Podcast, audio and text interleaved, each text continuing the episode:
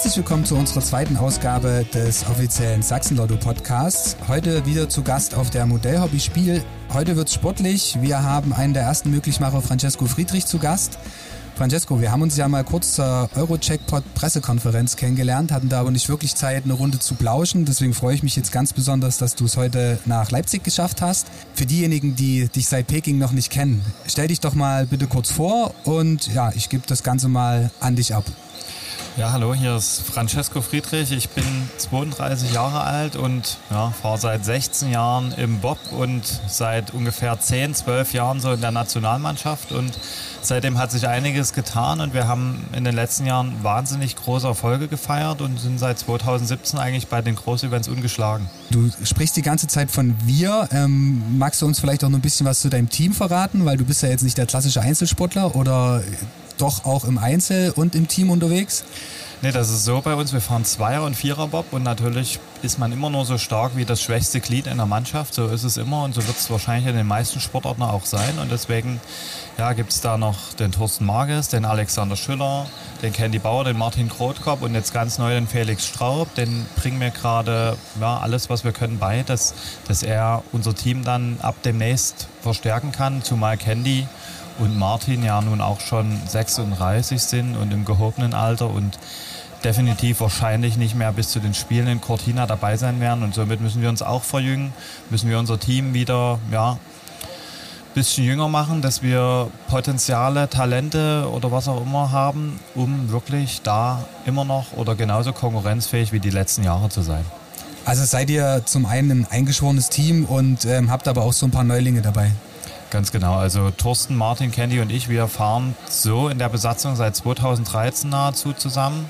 Oder, oder 2013 sind die Jungs dazugekommen. Bei den Olympischen Spielen ist nur Thorsten bei mir gewesen 2014 und seit 2015 fahren wir eigentlich ja, die gesamte Zeit so zusammen und haben uns so zusammen gewurstelt, gearbeitet. Jeder kennt den anderen ganz genau. Jeder, jeder weiß alles nahezu von dem anderen. Jeder reißt sich für den anderen auch den Hintern auf und 2019 kam dann Alex Schüller dabei dazu.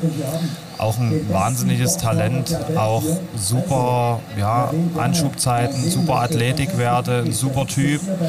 Und wie gesagt, jetzt ganz neu Felix Straub und der macht bis jetzt auch einen super Eindruck. Der, der ist athletisch, super fit, ist ein Sprinter gewesen, der ist 10,39 gelaufen und trainiert jetzt wahnsinnig stark, hat schon ein paar Kilos zugelegt, die, die er braucht natürlich. Und ja, jetzt gucken wir mal, wie er das Bobfahren verträgt, wie er, wie er die ganzen Garagenthematiken versteht, wie er, wie er da zurechtkommt. Und wenn er sich da gut einlebt, dann hat er das Potenzial, auch ein richtig guter zu werden. Okay, findest du es schwierig, so ein, so ein Team zu koordinieren? Also gerade, weil ihr habt ja dann wahrscheinlich so ein diverses Level, wenn ihr schon so ein paar Jahre, du sagtest seit 2013 richtig, wenn ihr dann schon unterwegs seid und dann kommt quasi so ein, so ein neuer Junger hinzu, das da auch so ein bisschen Richtung Teambuilding zu, zu positionieren oder sagst du, das war jetzt eigentlich das wenigste Problem? Also das ist auf jeden Fall auch immer wichtig, aber das passiert dann bei uns hauptsächlich im Winter. Dieses Jahr war es auch so schwierig, ich war viel unterwegs, also wir haben nur ein Sommertrainingslager dieses Jahr geschafft. Zumal die vier Jahre waren rum. Somit sind auch die meisten Sponsorenverträge ausgelaufen und somit hatte ich auch viel zu tun.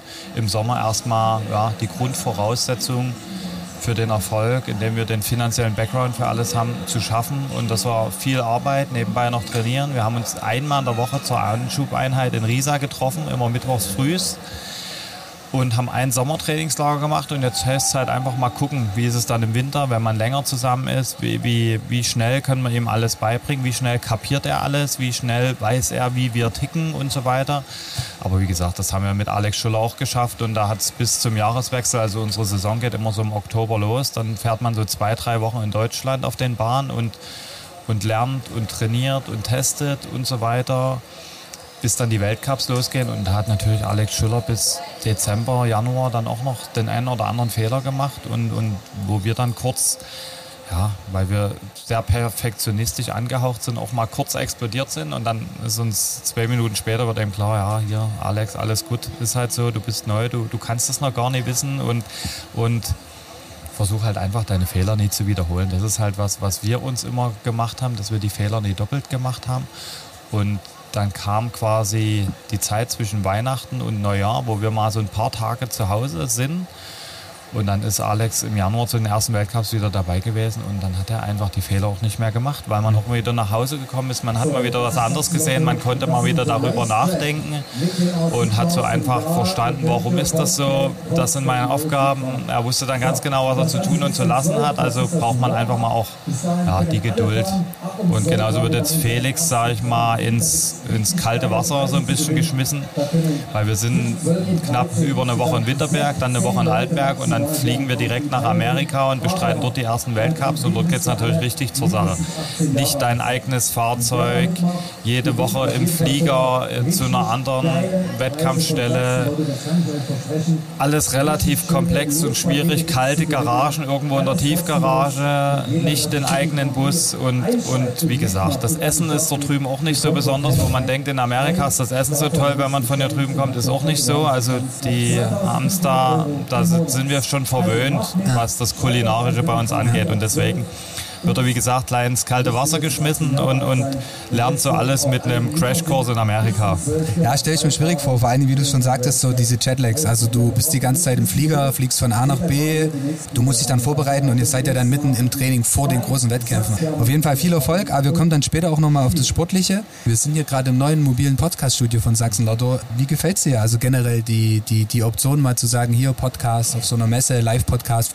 Ja, das Super Podcast ist auch so, so was von der neuen Generation, wo ich mit Sport angefangen habe, gab es, da war Facebook noch gar nicht so aktiv, da ging das so gerade los und jetzt kommt halt Instagram dazu, da bin ich auch erst seit 2018, seitdem wir Olympia die ersten zwei Goldmedaillen ge gemacht haben. Und da kommt auch Podcast dazu. Und das sind halt einfach neue Sachen, an die muss man sich gewöhnen. Und je schneller man sich daran gewöhnt, man muss einfach mit der Zeit gehen, man muss dabei sein, man muss sich auf neue Sachen einlassen. Und deswegen ist das eine super Möglichkeit, auch mal den Sport wieder in andere Bereiche zu bringen, weil ja. es ist ja wirklich schwierig heutzutage. Der Sport wird immer nur nie als nachhalt, nicht nachhaltig und so weiter gesehen. Man diskutiert ständig über alles andere, außer über den Sport selber. Mhm. Weil die, die das gucken, kennen sich darüber aus, aber die, die das nicht gucken, bezweifeln dann diesen ganzen Sport und dieses ganze System und so weiter. Und deswegen ist es wieder eine neue Möglichkeit, vor allem auch an jüngere Menschen wahrscheinlich ranzukommen, weil ja. viele junge Menschen sicherlich auch Podcasts hören und deswegen ist es eine coole Idee, eine coole Location und dann hoffen wir mal, dass wir da oder ihr demnächst hier eine große Runde dreht und viele, viele Leute hier reinzieht. Ich äh, finde vor allen Dingen das Spannende daran ist nicht nur die jüngere Zielgruppe, halt einfach auch die Breite der Zielgruppe. Und ähm, von daher finde ich den Ansatz, den du auch gerade hattest, sehr interessant zu sagen, oder viele sehen das glaube ich auch nicht und sagen, okay, gerade im Bereich Sport, ich habe die klassischen Medien, die berichten über den Sport, manchmal positiv, manchmal negativ. Und aber in so einem Podcast kannst du halt auch, wie du es auch sagtest, bei Instagram und Co., du bist im Endeffekt so ein Stück weit für dich selbst als Sportler verantwortlich, das, was nach außen kommuniziert wird und du hast es so ein Stück weit unter Kontrolle. So, und ich glaube, deswegen sind diese ganzen Social Media Plattformen halt wirklich eine, eine Plattform, wo man gezielt das nach außen tragen kann, was man will, was man, was man macht oder was hinter einem als Philosophie steht. Ja, zurück zu deiner sportlichen Laufbahn. War es schon immer dein Traum, dass du sagtest so, hey, ich will mal Bobfahrer werden? Gab es da irgendwelche Schlüsselmomente oder wie kann man sich das vorstellen? Ja, es war so, ich habe Leichtathletik gemacht und mein Bruder damals auch und über Umwege sind wir dann beim Bobfahren gelandet und man hat halt gerne Sport gemacht, man hat halt schon versucht, da erfolgreich zu sein, aber in der Leichtathletik war dann, ja, sage ich mal, das Talent irgendwo oder, oder die, die sportliche Leistung nicht mehr ausreichend, um ganz oben dabei zu sein. Und so haben wir diesen Weg eingeschlagen. Natürlich auch über Zufälle ist man dazugekommen. Bei uns in der Heimatstadt war ähm, das Stadtfest und dort war so eine mobile Anschubstrecke und da hat sich mein Bruder ganz gut angestellt. Somit ist er dann dazugekommen. Ich war damals noch zu jung und bin dann ein bisschen später hinterher gefolgt. Ja, und so hat man dann angefangen. Man, man ist einfach mal am Anfang runtergefahren, man hat die Bahn begutachtet, man hat versucht, das zu lernen, wie funktioniert das überhaupt mit diesem Lenken, wie funktioniert das auf dieser Bahn, auf dieser Bahn, auf dieser Bahn? Und irgendwann macht es dann mal Klick und dann hat man das kapiert und dann ist man auch sofort deutlich besser gefahren. Und so hat man sich einfach hochgearbeitet. Früher war auch nicht so viel Material da, wie wir heute hatten. Also wir haben mit einem alten Dresdner Schlitten, also da wurden wirklich die hier in der Flugzeugwerft hieß das, die Dresdner Flugzeugwerft, die haben Bobs gebaut früher, noch auch in der DDR ganz erfolgreich. Die gibt es heutzutage nicht mehr, aber mit sowas hat man angefangen und damit hatte man nun mal gegen die weltweite Auswahl oder gegen die deutschen Bobs, die mittlerweile in der FES gefahren und gebaut werden, kaum eine Chance. Somit musste man sich mit schlechtem Material, mit vielleicht nicht ganz so guten Bob, schlechteren Kufen, man hatte noch keine Ahnung, wie man die Kufe poliert, man war auch athletisch noch nicht so fit, so musste man sich jeden Halm nehmen, den man kriegen konnte, man musste sich athletisch verbessern, man musste besser fahren, man hat dann irgendwann mal eine bessere Kufe irgendwo hergekriegt, dann irgendwann mal einen besseren Schlitten und so hat man sich wirklich hochgearbeitet und auch die Sponsoren zusammengekratzt. Also das ist heute noch ein, ein harter Job, aber früher war es noch viel krasser da, diesen ganzen Background zu schaffen, um das ja, zu bekommen. Dann, dann ist die Schulzeit irgendwann vorbei, dann musst du gucken, dass du irgendwo eine Anstellung findest, wo das unterstützt wird und da bin ich dann irgendwann in die Bundeswehr reingerutscht, nachdem ich mich noch ein, zwei Jahre mit 400 Euro Jobs über Wasser gehalten habe und trotzdem diesen Traum nachgegangen bin hatte ich dann das Glück, in der Bundeswehr ein Jahr bei der Sportfördergruppe zu landen, bevor ich dann sogar noch die Chance hatte, weil ich das wollte, in die Bundespolizei zu kommen, in die Sportfördergruppe.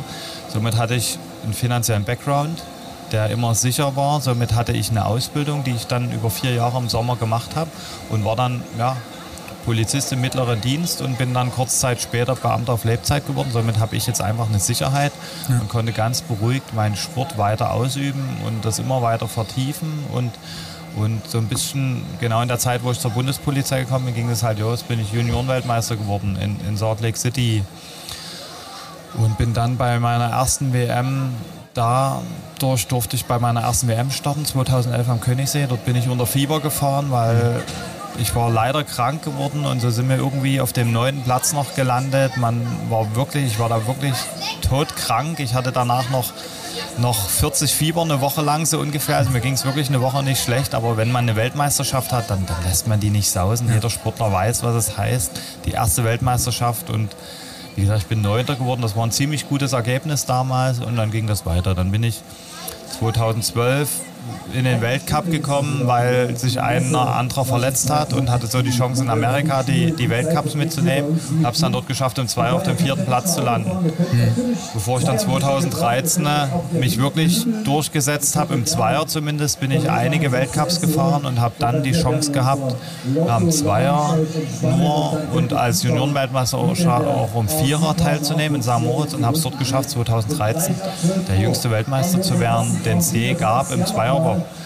Und das war so der richtige Startschuss. Dann, dann war man wirklich oben angekommen, sage ich mal, oder, oder wurde gesehen. Man hatte andere Möglichkeiten, man wurde anders betrachtet. Leider folgte dann ein Jahr in Sochi bei meinen ersten Olympischen Spielen. Man reiste als Weltmeister an und hat natürlich schon irgendwo mit einer, mit einer Medaille wenigstens im Zweierbob geliebäugelt. Und leider hatten wir dort vom Materialtechnischen ein paar Probleme, die wir, die wir nicht abschalten konnten zu dem Rennen. Und wenn du Material hast, was nicht auf dem Stand der Dinge ist, dann, dann führt das auch dazu, dass du nicht so entspannt in die Rennen gehen kannst, weil du wiederum genau weißt, wenn ich einen Fehler am Start mache, wenn ich einen Fehler in der Bahn mache oder irgendwas nicht passt, dass ich dann keine Chance mehr habe, vorne dran zu sein. Und so kam das. Wir haben dann dem einen Start nicht ganz das gezeigt, was wir konnten. Wir haben hier und da Fehlerchen in der Bahn gemacht und so summierte sich dieser Materialnachteil noch zu den Fehlern, die wir ohnehin gemacht haben, dazu.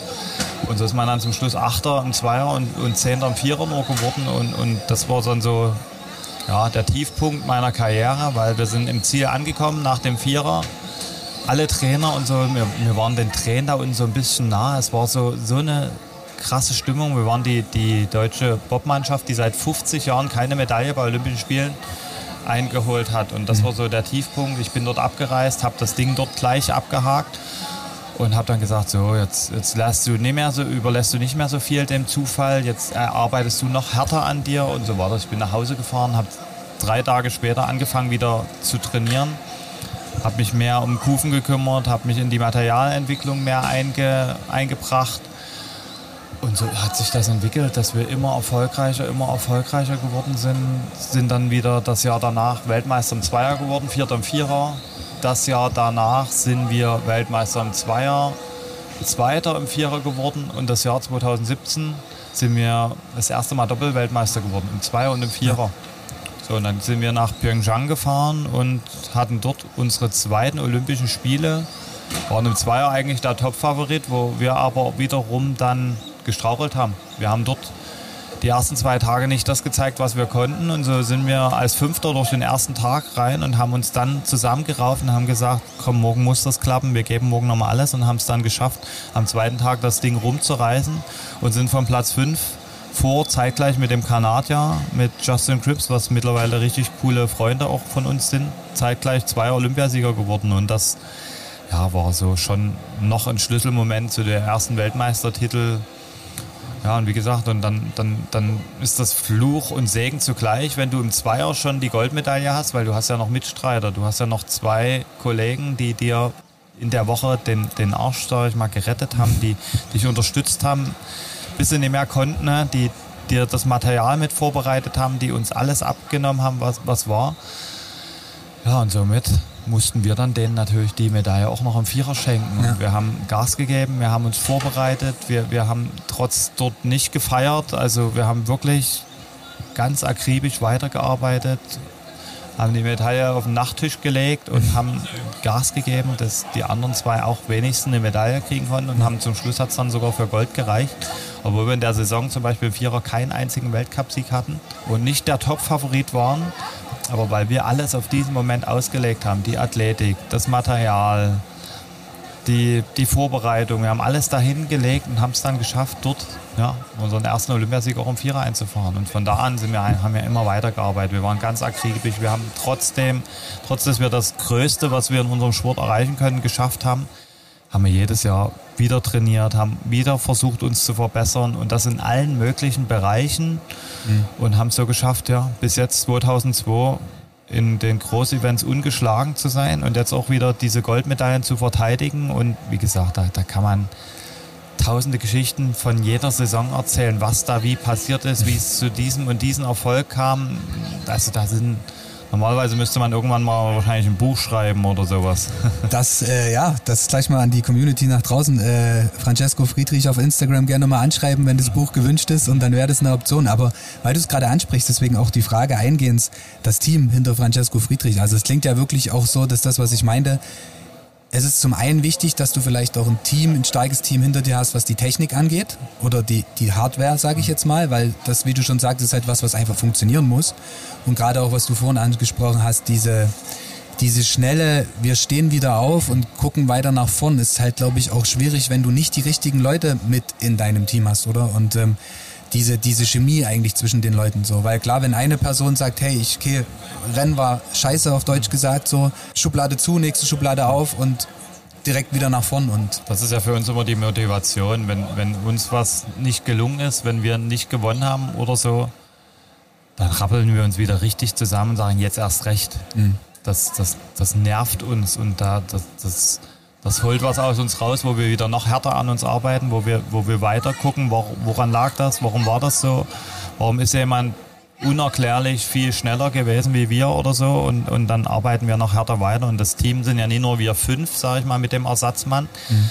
sondern du hast ein Ärzte, ein Physioteam hinter dir, du hast ein paar Mechaniker, du hast Sponsoren, du hast die Familie, die zu Hause die Kinder und alle bewahren und dass das alles seinen Gang geht. Und wenn dieses ganze Konstrukt irgendwo an irgendeiner Stellschraube nicht funktioniert, kannst du dich zum Schluss nicht ja. so gut auf, auf den, den Sport konzentrieren. Und wie gesagt, das ist aber wie gesagt, im Hauptteil machen wir ganz viel halt auch alleine. Wir kümmern, wir schleifen die Kufen mit der Hand, wir polieren die mit der Hand, wir, wir bereiten die Bobs vor, wir machen da ganz viel selber und, und das ist ja, ein Fulltime-Job. Im Winter, Im Winter alleine, um den Schlitten und die Kufen vorzubereiten, benötigen wir ungefähr 30 Stunden Werkstatt in einer Woche, wo wir noch Bahntraining haben wo wir noch Athletiktraining haben und uns vorbereiten auf die Rennen. Also so eine Weltcupwoche im Winter ist schon ziemlich voll. Und die Vielleicht Testwochen sind noch, noch krasser, weil das ist so am Anfang der Saison, du bist auf den Bahn, du kommst an die Bahn, fährst frühst, dann gehst du schnell zum Athletiktraining, dann tust du schnell Mittagspause machen, dann bereitest du schon wieder das Material für die Nachmittagseinheiten vor. Da fährst du acht bis zehn Mal am Tag, um einfach nur das Material auf Vordermann zu bringen. Ja. Weil so richtig am Computer kannst du das so alles entwerfen, entwickeln. Aber Wie schnell das dann wirklich ist, das siehst du erst auf der Bahn. Und, und wenn die Bedingungen schlecht sind, musst du die Tests immer wieder wiederholen, bis du ein klares Ergebnis hast. Weil so ein Wischi-Waschi-Test nützt dir zum Schluss nichts.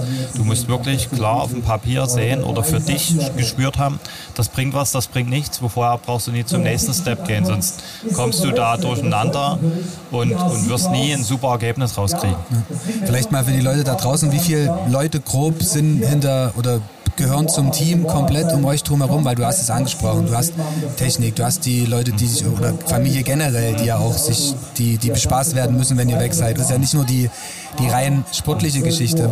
Was sagst du, mit wie vielen Leuten du da sehr eng bist oder ihr sehr eng seid? Ja, das sind ja auch die ganzen Sponsoren und so und die sieht man auch hin und wieder und die helfen mir auch und, und wie gesagt, das, das kann man ganz schwer in, eine Zahl packen. Du, du hast, viele, du hast viele regionale Sponsoren ja, auch, oder? Genau, Habe ich gesehen, also als ich mich damals wir haben mit der Wir haben einen Sponsorentopf, genau, aus vielen regionalen, wo jeder einen kleinen Betrag reinschmeißt, aber wenn, je, wenn viele kleine Beträge zu einem großen zusammenkommen, hilft uns das auch unglaublich weiter. Und natürlich haben wir auch große Unterstützer und namhafte Sponsoren. Und ja, jetzt zum Schluss hat Lotto natürlich uns auch ein bisschen unter die Arme gegriffen und greift uns jetzt bis Cortina unter die Arme. Und auch das ist entscheidend. Wenn wir solche starken Partner hier aus der Region nicht hätten, dann könnten wir nicht so entspannt alles vorbereiten und uns weniger Gedanken über so einen Background machen und, und, und man muss auch wieder investieren. Sportequipment kostet wahnsinnig Geld, um, um da ganz vorne zu sein, um modern zu trainieren, um so zu trainieren, dass du auch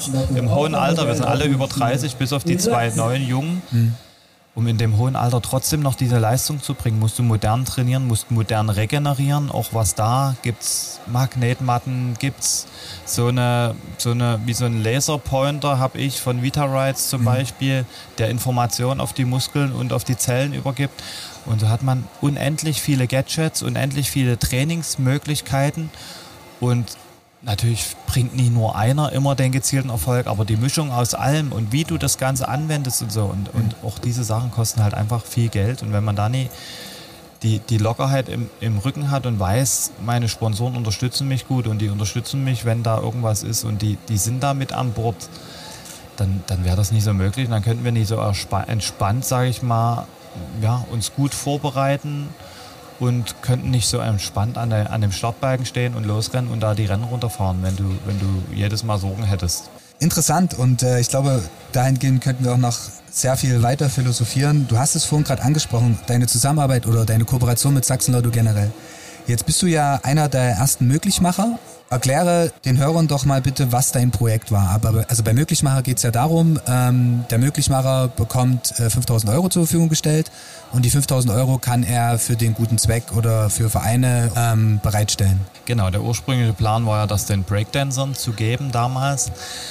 Das mussten wir leider ummodeln, weil da weltpolitisch natürlich ein bisschen was genau in der Zeit sich verändert hat. Und zwar ist da gerade der Krieg ausgebrochen und, und so über bekannte Freunde bin ich dann zu den Athletes of Ukraine gekommen. Das ist eine, eine Initiative von Sportlern rund um die Welt oder, oder viel auch aus Deutschland natürlich und, und aus Europa, die einfach dort ja, unterstützen wollten und einen Zusammenschluss aus Sportlern und somit haben wir gesagt, wir geben das Geld dorthin und unterstützen diesen Verein, weil der dort versucht, Gutes zu tun. Und das haben die auch gemacht, das machen die bis heute noch. Und ja, das war uns einfach wichtig, dass in der Zeit dort den Menschen, denen es nicht so gut geht, geholfen werden kann. Wie ist der Kontakt zustande gekommen oder wie ist, wie ist der Background so? Man hat da Bekannte, man kennt da ganz viele Sportler, die dort auch sind und so kam das dazu und, und die haben mich gerade da angesprochen, ob ich da mitmache und da hat es mhm. genau gepasst wie die Faust aufs Auge, dass ich dort dann sogar direkt mit, mit dem den Geldbetrag dorthin stiften quasi kann und, mhm.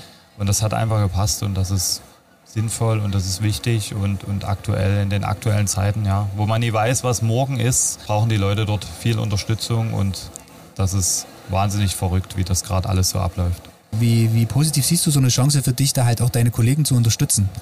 Ja, das ist einfach ein tolles Projekt. Letztes Jahr haben wir zum Beispiel, ich, ich habe ein Brot gebacken mit einer Bäckerei bei mir Jetzt nimmst du es mir vorweg. Das war nämlich noch, ich war vorhin gerade bei den Kollegen der Feuerwehr und habe erzählt, dass du heute mein erster, äh, mein erster Gast bist und da kam direkt, frag ihn, ob er sein Brot dabei hat. Genau, und da haben wir auch schon Gutes getan. Wir, wir haben ein Brot gebacken und haben gesagt, die, die ersten Brote, die ersten, der erste Monat, glaube ich, da tun wir, tun wir den Gewinn davon spenden und haben das in einer Bäckerei, die bei der Flutkatastrophe letztes Jahr ja, zu Schaden gekommen ist und haben die unterstützt. Und, und wenn man die Möglichkeit hat, sollte man halt einfach Gutes für seine Mitmenschen tun und, und wenn es nur Informationen, Tipps und was auch immer sind. Ich bin immer einer, der, der gerne hilft, auch was sportliche Sachen, was Ernährungssachen oder so angeht. Und klar, wenn ich mehr weiß in manchen Bereichen wie in anderen, warum soll ich das nie weitergeben oder warum soll ich nie anderen Menschen irgendwo ein besseres Leben oder, oder die Chance auf ein besseres Leben verwehren. Und deswegen bin ich da auch gerne, wenn mich jemand über irgendwas fragt, dann kriegt er von mir immer, selbst im, im sportlichen Bereich, selbst wenn mich Athleten oder irgendwas fragen, würden die von mir immer eine vernünftige Aussage kriegen und denen würde ich keinen Schwachsinn erzählen, dass die schlecht fahren oder irgendwas, sondern wenn mich jemand über eine Bahn in Altenberg ausfragen würde, wo ich mich bestens auskenne, würde der auch immer die Antwort kriegen, die er braucht, um da vernünftig, erstmal sicher natürlich und dann auch schnell runterzukommen. Also da bin ich nicht so und da bin ich für einen fairen Wettkampf und der Beste soll zum Schluss gewinnen ja. und genauso ja, kann ich auch, wie gesagt, mit in vielen Bereichen vielen, äh, was sportliche Sachen oder so geht, auch ein bisschen unter die Arme greifen und die unterstützen und ein paar Tipps geben, wie sie das am besten machen. Ja. Auch wenn ich im Kraftraum bin, zum Beispiel bei mir. Ich trainiere im VfL in Pirna in einem, in einem Fußballclub und da sind natürlich auch oft junge, unerfahrene Fußballer oder, oder andere Athleten und dann sage ich, oh ja, ihr müsst das aber so und so machen, weil wenn ihr das so und so macht, dann könnt ihr eurem Rücken lange Zeit schaden und es ja. nützt jetzt nicht mit Gewalt da zum Beispiel viel Gewicht drauf zu packen, nur damit ich viel Gewicht habe. Wenn ich das nie sauber ausführe, dann, dann ist das, bringt mir das gar nichts zum Schluss und da hast du gar nichts für deinen Körper gekonnt, sondern wichtig sind zum Beispiel erstmal sauber ausführen, erstmal die Sauberkeit und, und der Weg, bevor ich mehr sage ich mal, Gewicht da drauf packen kann. Weil du gerade auch Richtung andere Sportarten gehst, nun sind wir ja in Sachsen ein Bundesland, was ähm, sehr breit aufgestellt ist. Ob es jetzt äh, bei euch im Bobfahren ist, ob es das klassische Turnen ist, ob es Mannschaftssportarten sind, wie in Chemnitz bei uns die Niners. Da hat ja Sachsen einiges zu bieten. Wie wichtig oder wie, wie, wie positiv siehst du das in unserer Region, beziehungsweise wie wichtig findest du es auch für, für, die, für das Bundesland an sich, dass halt so ein Input auch aus dem Sport kommt und dass sich die Leute auch verbinden, vernetzen und nach außen halt das Bundesland Sachsen positiv darstellen.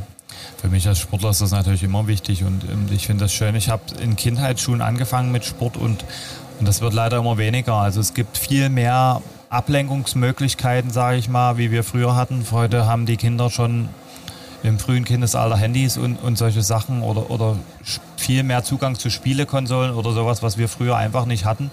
Und es ist halt schade, dass der Sport immer weniger wird und deswegen bin ich froh, dass es noch so viele Verrückte, sage ich mal, gibt oder so viele Eltern, wo die dahinter stehen und genauso ist das immer so eine Aufgabe von mir mittlerweile geworden. Bei jedem Termin fast, wo ich in der Öffentlichkeit bin, habe ich eigentlich meine Medaillen mit, um den Leuten mal so ein Stück Sport in die Hand zu geben. Mhm. Sport ist ja heutzutage nicht mehr greifbar, aber wenn du so eine Medaille in die Hand bekommst, die irgendwo zwischen 500 und 600 ja. Gramm hat und aus Gold ist oder vergoldet ist die ja, die ist zu 92,5 mhm. Prozent ist das eigentlich Silber, ist aber mit einer 6 Gramm Goldschicht überzogen. Also ich hatte deine in der Hand, die war auf jeden Fall gut schwer. Genau. Ich habe mir so leicht so vorgestellt. Und wenn man die den Leuten in die Hand gibt und sagt, hier, guckt mal, das ist, das ist Sport. Es soll ja auch nicht jeder Leistungssportler werden. Es wird auch nicht jeder eine olympische Medaille oder, oder bei X-Games oder was auch immer gewinnen.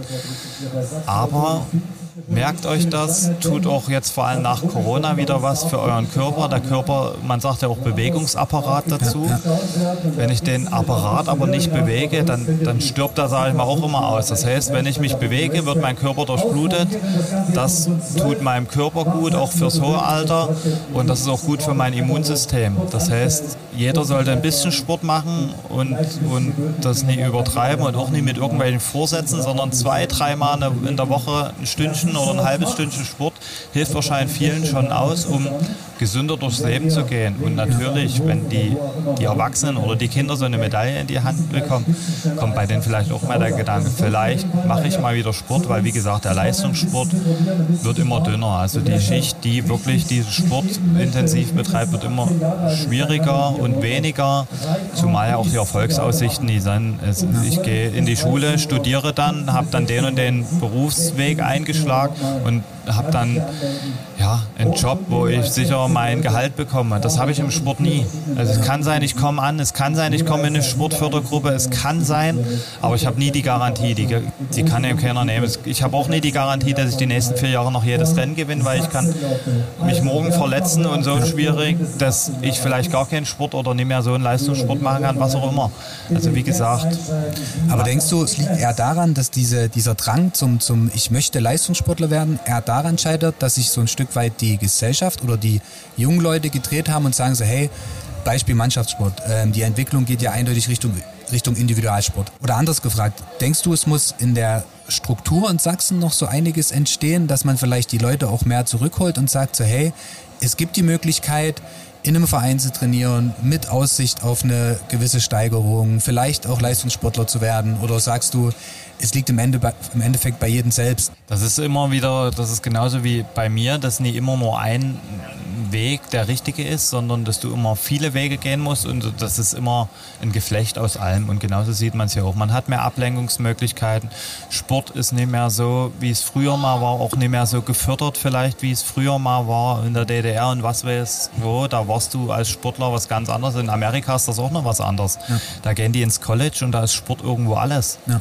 Also ich habe Sport studiert in Chemnitz an der TU und der Studiengang ist ein Geist was halt keiner auch irgendwie okay. versteht, so, weil es war, wir hatten von Sportmarketing über Trainingslehre, Bewegungslehre, Anatomie, äh, du konntest Sport BWL studieren, aber es ist halt auch weg. Deswegen habe ich gerade gefragt, so dieses, es muss eine gewisse Struktur genau. da sein, um halt genau. auch die, die Legenden zu schaffen, sage ich mal. Genau, und ja. das ist, das, das wird immer weniger und geht immer weiter zurück. Und wie ja. gesagt, in Amerika, da haben die ja im College eine Basketballmannschaft, eine Baseballmannschaft, eine Fußballmannschaft und da kriegst du Sportstipendium und so weiter. Das ist bei uns alles, ehe du dorthin kommst und ja. mit dem Sport dort deinen Lebensunterhalt verdienen kannst, musst du schon ein paar Jahre selber rein investieren. Und das ist heutzutage das Problem und das, das macht es einfach wahnsinnig schwierig. Und, und die Sportreform hat schon ein bisschen was bewirkt, aber, aber um wirklich wieder mehr Talente oder mehr Sportler dazu zu bringen, müsste da mehr passieren. Das ist ja. halt so, aber wir haben gerade auch, auch in der ganzen Welt ganz andere Sorgen, deswegen wird in der nächsten Zukunft da nicht mehr passieren und deswegen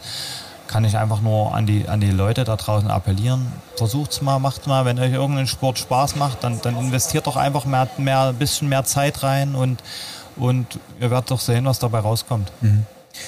Bleiben wir beim Thema Zeit investieren. Jetzt steht ja der Weltcup in Whistler bevor, vom, 27, nee, vom 25. bis 27. November und äh, Park City im Dezember. Wie bereitet sich Francesco Friedrich mit seinem Team aktuell vor?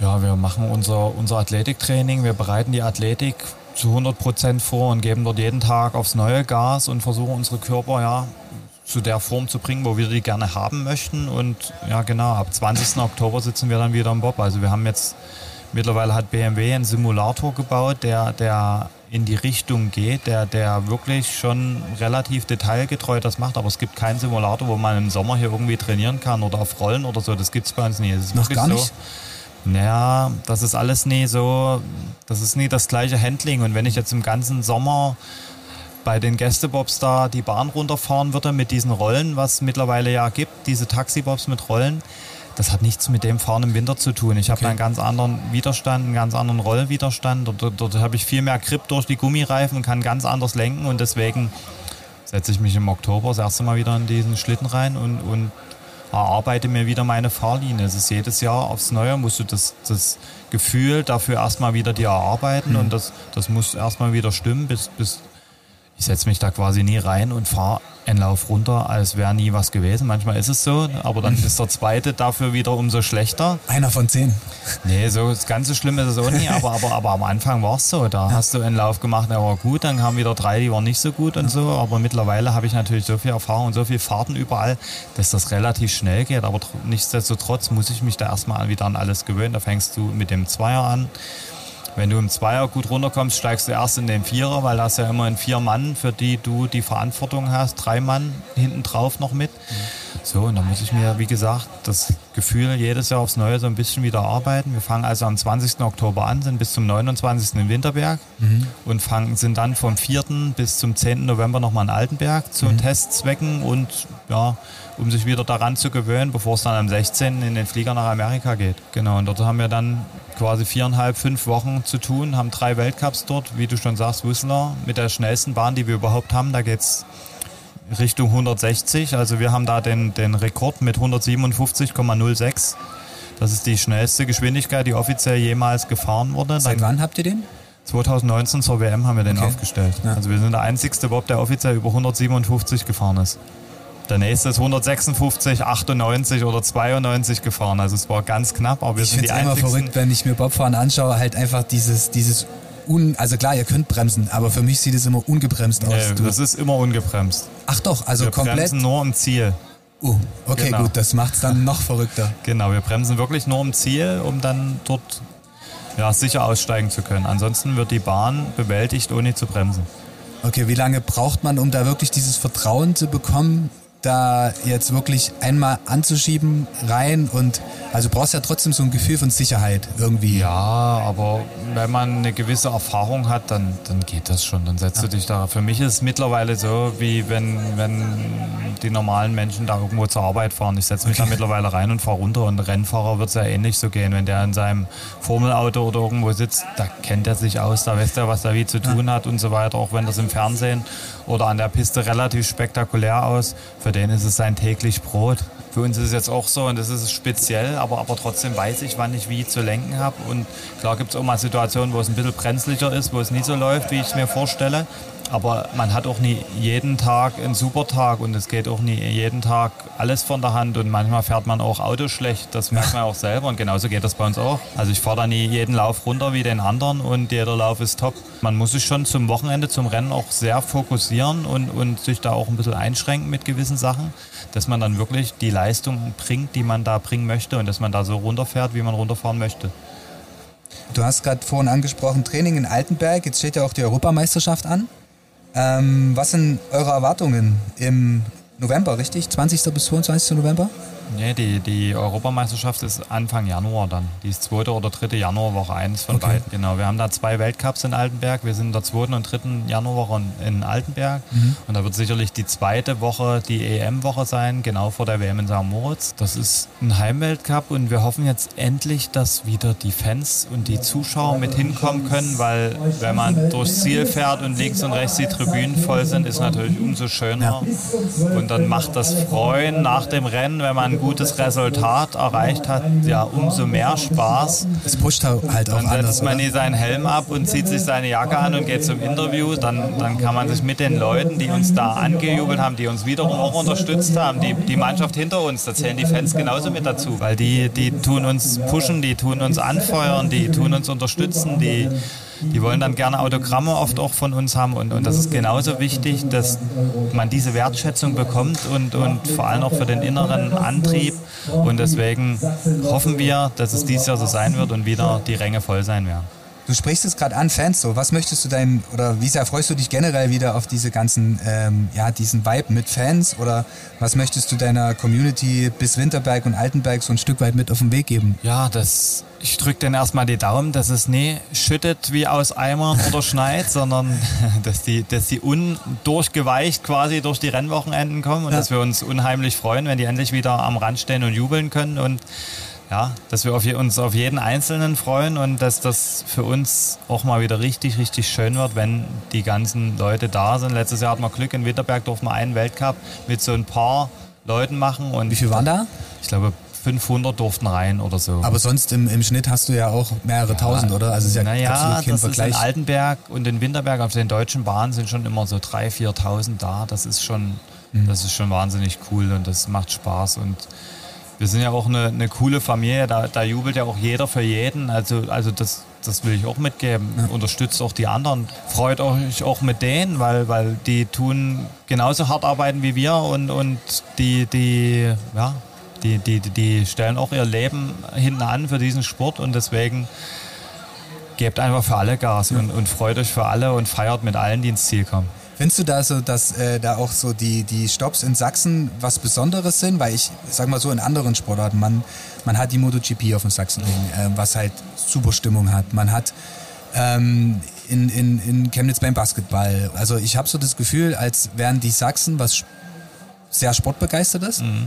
Oder würdest du sagen, ja gut, egal welches Rennen ich jetzt irgendwo fahre, ist irgendwie immer gleich? Oder sagst nee, du schon, die nee, Heimrennen hier sind das so sehe ich was? auch so. Also Sachsen, da ist schon immer ganz besonders viel los und da, da gehen die Leute nach raus und gucken sich sowas noch viel mehr an wie woanders. Okay, äh, welche Ziele hast du für die kommenden Jahre? Auf was können sich deine Fans einstellen? Ja, wie gesagt, wir, wir hatten jetzt Spiele in Sochi, wir hatten Spiele in Pyeongchang, wir hatten Spiele in Peking. Nirgendwo konnten alle Leute da so richtig mit hin oder, oder die Unterstützer, die Freunde, die Fans, wie auch immer. Und jetzt wollen wir nochmal richtig Gas geben und nehmen uns die nächsten vier Jahre noch vor und vielleicht schaffen wir es ungeschlagen zu bleiben bei Groß-Events bis dahin. Das wären dann zehn Jahre und, und dort wollen wir, wie gesagt, am besten abtreten mhm. mit nochmal zwei Goldmedaillen und mit den ganzen Familien, Freunden, Sponsoren, Fans, die es wirklich auf sich nehmen und dort mit hinkommen und gemeinsam mit uns in Cortina vielleicht 2026 eine große Party feiern können. Wir sind dann am Vierer Sonntag die letzte Disziplin und dann können wir dort die Bahn wieder abreißen, die sie ja. hoffentlich bis dahin neu gebaut haben. du hast jetzt gesagt, zehn Jahre und ich meine, zehn Jahre ist eine verdammt lange Zeit. Gibt es so Ups und Downs? Hast du ja so ein Stück weit vorhin schon erzählt, so mhm. der sportliche Erfolg oder gibt es so die Story, wo du dich extrem gerne daran erinnerst, so mal so, so, so einen etwas weniger guten Moment und habe halt den Moment, wo du sagst, hey, der ist wirklich immer in meinem Kopf, wenn ich jetzt so zehn Jahre zurückdenke an meine sportliche Laufbahn. Da gibt es wahnsinnig viele Situationen. Wie gesagt, Sochi ist so der, der schlimmste Punkt. Und mhm. aber auch Pyeongchang 2018, die erste, der erste Tag im Zweier, ist genauso ein wahnsinniger Tiefpunkt, wo, wo wir es dann aber geschafft haben, diese miese Energie in positive wieder umzumünzen und haben dann einfach uns den zweiten Tag den Hintern aufgerissen und haben da alles gegeben, was wir konnten. Ne? Und ja, und man muss halt einfach aus diesen Fehlern lernen und man muss daraus wieder das in Energie ummünzen, um, um dann das zu schaffen. Und man muss auch selber dranbleiben und das ist einfach wichtig. Man muss selber einfach mal dranbleiben und, und Gas geben und nie den Mut verlieren. Wenn man das macht und, und so konstant da Gas gibt, dann hat man die Chance, das zu erreichen, was man will. Und solange man das im Kopf will und solange man dafür alles getan hat, selbst wenn ich dafür alles getan hat und jemand anderes war zum Schluss besser, solange ich mir nichts vorzuwerfen habe, ist das so. Dann ist ja. das okay, dann komme ich damit super klar. Ja. Wenn ich aber weiß, ich habe auf dem Weg dahin das und das und das falsch gemacht, dann hätte ich damit wahrscheinlich ein bisschen mehr zu kämpfen, wie wenn ich mich super vorbereite. Du musst halt auch was mitnehmen, gerade aus den Downs so ein Stück genau, weit. Genau, ja. so ist es. Und aber so eine Story, wo du sagst, hey, das sind so die Momente, wo du wirklich richtig gerne daran zurückdenkst oder so deine. Das sind auch, das sind so viele und da hat alleine jede Goldmedaille ihre ja, eigene Geschichte und ihre eigene Story und, und wie verlief der Weg dahin, wie war das Rennen an sich und so und da gibt es überall so, so, also da gibt es ganz viele. Ich, ich wüsste gar nicht, wo ich anfangen und wo ich aufhören sollte. Also ja. wirklich, das sind so, so viele Momente, wie gesagt, mit dem Buch. Ich glaube, das muss irgendwann mal kommen. Da sind wir wieder beim Thema. Aber, aber das ist ganz gut, dass du so ansprichst, so ganz viele Momente. Also es ist nicht mal unbedingt nur die Medaille nee, oder nee, den, der nee, Medaille. Der Weg dahin, halt der Weg dahin oder, oder, die, die Fahne natürlich ins Stadion als Bobfahrer ja. für die deutsche Mannschaft tragen zu dürfen und so weiter. Genauso hatte ich so einen Gänsehautmoment wo ich in erster Reihe 2018 hinter Erik Frenzel laufen konnte, weil man ist da so reingegangen in dieses Stadion und, und da war kein, kein Dach in dem Moment, sondern das war links und rechts die Tribüne. Wir sind da so durch. Du hast im Hintergrund die andere Tribüne gesehen und vor mir so der dunkle Himmel, dann die Tribüne und, und die Deutschlandfahne hat so im dunklen Himmel geweht. Also, und wir waren genau dahinter und sind genau hinter ihm rein. Also das sind auch so es gibt einfach wahnsinnig viele Momente, die wird man einfach nie vergessen und man lernt auch und man nimmt auch viel mit im Sport. Man ist einfach ehrgeizig und man will das einfach auch schaffen. Und ich denke auch ganz viele Sportler nehmen, nehmen diesen Ehrgeiz dann auch mit in ihr Berufsleben ja. mit und, und können dort auch ziemlich gut erfolgreich sein. Dann gebe ich dir, würde ich komplett unterstreichen, weil gerade wenn ich so zurückdenke an meine Zeit äh, im Sportstudium, ich kenne viele Leute, die danach halt wirklich auch gegründet haben. Und äh, es kann auch sein, dass es jetzt ein bisschen vage Theorie ist, die ich da jetzt in den Raum stelle, aber ich glaube, wenn du dieses dieses Sporttreiben hast oder allgemein diese, diese, diese, diese Motivation, was, was Positives zu erreichen im Sport, gehst du auch im, im Leben ganz anders an diverse Punkte ran oder an, genau. wie du genau. schon sagtest, im Job oder genau, keine Ahnung. Man, man hat einfach schon vom Mentalen her eine andere Einstellung. Man darf nie so rangehen, dass man das nicht schafft, sondern man muss erstmal so rangehen, dass man das auf jeden Fall schaffen will und ja. dafür alles tut. Wenn es dann nicht reicht, dann ist es halt so. Aber wenn es nicht reicht, weil ich von vornherein nie alles gegeben habe, dann, dann habe ich mir wieder was vorzuwerfen und dann habe ich das nie so gemacht, wie ich es hätte machen können. Und das ist, kann man, denke ich, auch im Leben ganz gut so machen. Gibt es noch so ein paar Punkte, die du unseren Hörern gerne mit auf den Weg geben würdest wollen? Ja, vielleicht wirklich, dass ihr einfach, wenn ihr euch nie wohlfühlt, macht einfach das, wo ihr Lust drauf habt. Vielleicht könnt ihr damit euer Leben gestalten und, und investiert dort mehr Zeit rein, wie ich vorhin schon mal so ein bisschen erwähnt. Wenn, wenn ihr auf was Bock habt, dann macht doch einfach das und guckt, wie könnte sich mein Leben damit gestalten oder, oder macht einfach nie das, wo ihr wirklich gar keine Lust drauf habt. Das ist alles Lebenszeit, die, die ist begrenzt hier auf dieser Erde, auf diesem schönen Fleck irgendwo ja. und nutzt die Zeit. Kann ich direkt so stehen lassen. Äh, Francesco, es war mir eine Freude.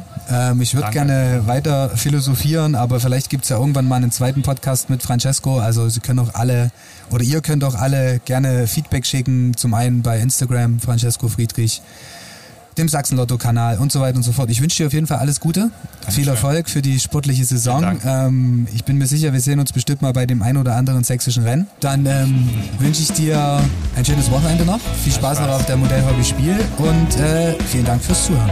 Dankeschön, bis bald. Bis dann.